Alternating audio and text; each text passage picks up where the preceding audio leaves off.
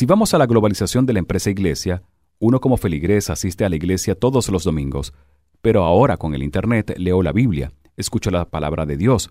Entonces puede tomar uno la decisión de asistir o no a su iglesia habitual, aun cuando las redes están ayudando a tener el contenido, la experticia y los discursos o sermones de los pastores y o sacerdotes. A nivel de salud, por ejemplo, también pasa. Yo tengo una situación médica y voy a Internet a interactuar sobre los antecedentes de la enfermedad que me aqueja, los medicamentos que me han sido recomendados y a lo mejor tomo hasta decisiones poco profesionales. Porque posiblemente gracias a ese exceso de información la gente se automedica, pero esa economía global está afectando toda arista de la sociedad. Definitivamente el emprendedor es global. Tiene que estar consciente de eso, de que la globalización está en la economía, pero yo diría la globalización del emprendimiento.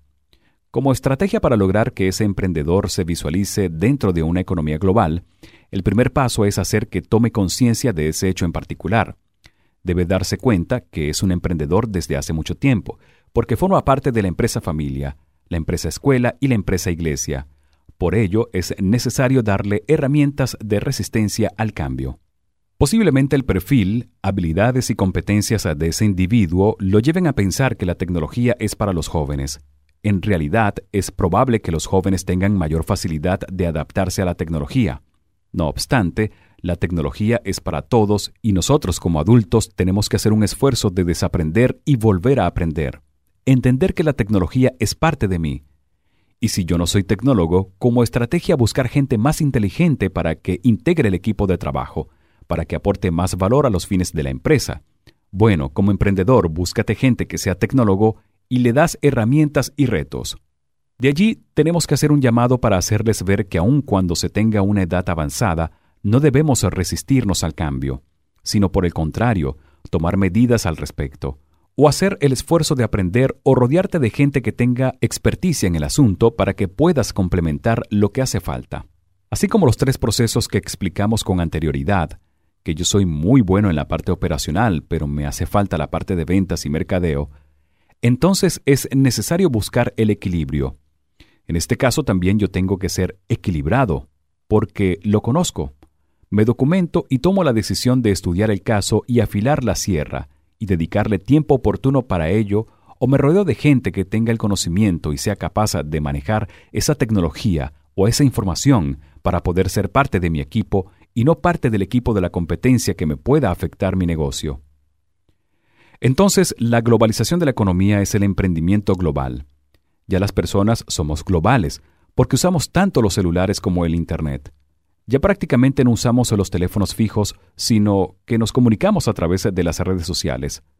Por ejemplo, el WhatsApp o Skype, a un costo relativamente económico y de renta fija, porque la globalización de las comunicaciones es asequible para todos y cada uno. Antes quien llamaba por teléfono, a nivel nacional o internacional, era aquel que tenía muchos recursos económicos. Ahora cualquier persona puede llamar por teléfono celular, no importa su estatus social. Habla con un familiar, con un amigo o hace un negocio. Igual como si fuera una persona de muchos recursos.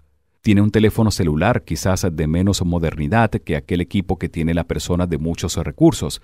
Sin embargo, cumple la misma función, comunicarse. Con la plataforma tecnológica hace lo mismo, comunicar, intercambiar información, y entonces yo tengo la oportunidad, no importa el estatus social, de hacer uso y aplicación de esa tecnología para estar inmerso en la economía global. Aquí podríamos preguntarnos, ¿cómo potenciar el uso de las redes para producir precisamente una economía globalizada? Con la educación. Yo soy de quienes piensan que tenemos que cambiar el cassette a los profesores y maestros. Ellos quizás tengan temores de que sus alumnos dominen alguna información que ellos no conocen, porque no están actualizados.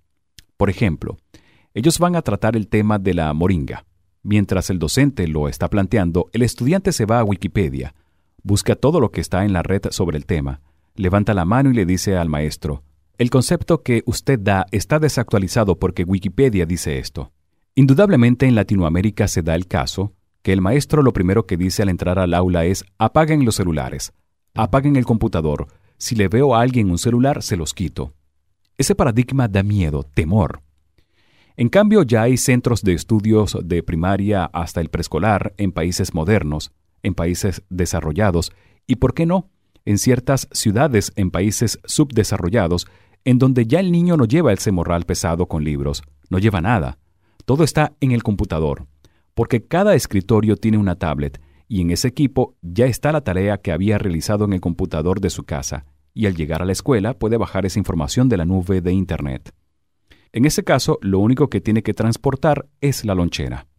Por supuesto, ese es un maestro o un profesor que fue inducido a esa modernidad de la tecnología para masificar el conocimiento. Entonces ya no es que los jóvenes memoricen los contenidos al caletre, sino que desarrollen la capacidad de buscar y saber qué hacer con esa información que está disponible para todos los que puedan acceder a ella, cómo se va a depurar, cómo cotejarla con otra y qué decisión va a tomar con esa información. Tenemos que acarrar el lote de maestros activos en América y cambiarles el cassette. Y por supuesto, asegurarnos que las universidades que están graduando a estos profesionales lo hagan con estas técnicas modernas de basar la educación en las tecnologías de la información y comunicación. Esa es una decisión que debe tomarse de manera urgente. En paralelo hay que luchar para que los políticos hagan cambios estructurales en la legislación que regula la materia, para que puedan transformarse los planes de estudio. Porque antes uno hacía un plan de negocios o un plan de gestión a 5 o 10 años. No, hoy día debe ser más ágil el proceso. Con respecto a lo planteado, yo recuerdo que hace como tres años escuché por la radio un programa en el cual estaban entrevistando al presidente de una importante marca de celular en Venezuela, y él decía claramente que su aspiración era que la gente cambiara el teléfono cada cuatro meses, o sea, que cuando uno hacía una inversión de un carro era para varios años, la inversión de una casa o un apartamento era para toda la vida. Y cuando salieron los celulares, una gran inversión versus los salarios, ahora los fabricantes pretenden con el avance dinámico y violento de la tecnología de que cambiáramos los celulares cada cuatro meses. Es probable que sea osado hacer lo que planteaba el presidente de la empresa, pero el mensaje entre líneas es, todo cambia tan rápido que tenemos que prepararnos para ello. Implica que si tardamos mucho en tomar decisiones, cuando decidamos hacerlo ya la información es vieja y por supuesto la decisión es no adecuada a los tiempos. Entonces tenemos que procurar prepararnos para enfrentar ese tipo de situaciones, rodeando nuestros emprendimientos de gente que les gusta estar en el computador, no quizás jugando, sino buscando información, almacenándola, cotejándola, clasificándola y poniéndola en un informe de gestión oportuno para que con esa información depurada se pueda tomar la mejor decisión posible. Con respecto a la educación, tenemos que cambiarle el paradigma a los maestros y profesores, porque precisamente hablamos en capítulos anteriores del sistema Flip Education, el cual se está dando porque los niños no se sienten a gusto con la educación tradicional que vienen recibiendo, que vienen recibiendo, entonces deciden aplicar el sistema estudia en tu casa y vienes solo a presentar el examen o a resolver dudas. Igual ese profesor va a estar poco tiempo con ese alumno y tiene que hacerlo de la mejor manera para que por lo menos haga preguntas porque si no hacemos seguimiento en Flip Education ni siquiera le va a realizar preguntas al profesor porque no se siente satisfecho con el nivel de conocimientos que el docente maneja. O sea, la exigencia para ese profesor es que debe mantenerse actualizado permanentemente, porque la información está allí, al alcance de la mano de todos. Anteriormente se afianzaba la gente en aquella frase, el que tiene el conocimiento domina el mundo. Por ello daban clases con un libro que habían comprado en un viaje y que no dejaban ver, para que nadie conociera la fórmula del saber. Ahora ese libro está en la web y es del dominio público. Ya no es de exclusividad del maestro que lo compró y lo usaba como un asa debajo de la manga. Aquí ya no hay secretos. Todo se sabe. Prácticamente todo está en la red. En especial el mercadeo, que hoy en día se está convirtiendo en la compartición de experiencias. Alguien que compró un producto se toma su fotografía y en Instagram las comparte y dice, ¿viste esa franela? Este celular, esta playa que visité, y comparte la experiencia.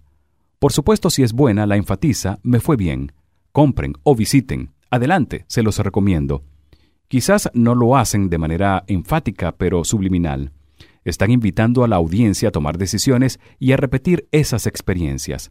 Por el contrario, si el producto es malo, deficiente o algo no esperado, igual comparte esa experiencia negativa y ese producto o servicio es afectado por la opinión masiva de quienes están compartiendo esa experiencia. De allí que si tenemos esa modalidad de socializar esas experiencias, En la compra de servicios o productos en la educación y en el caso de la generación de emprendimiento global, es también por experiencia. O sea, yo monté un negocio, quiero compartir esa iniciativa. Por ejemplo, informo que tengo un negocio y alguien en alguna otra parte del mundo también hace lo mismo. Ya hablamos que Starbucks nació cuando el dueño de una distribuidora de café vio que en Italia la gente disfrutaba consumiendo café, conversaba y hacía negocios sentados en una cafetería. Esa experiencia compartida la llevó a una franquicia y así sucesivamente. Otro ejemplo es Airbnb. Nació de una experiencia.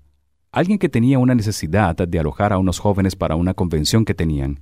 Hablaron con unos amigos para que los hospedara. Compraron unos colchones de aire. Los metieron en las salas de varios apartamentos. De esa experiencia surgió el modelo de negocio, como una economía compartida de espacios de alojamiento. Definitivamente la economía global es a través de las redes sociales, pero trae también un compromiso como emprendedor, y es que tengo que permanentemente informarme, leer libros, escuchar audiolibros, explorar a través de la web qué están haciendo mis competidores, qué hicieron mal, qué hicieron bien los empresarios colegas míos en mi área, para que de esa experiencia tenga yo herramientas para tomar decisiones.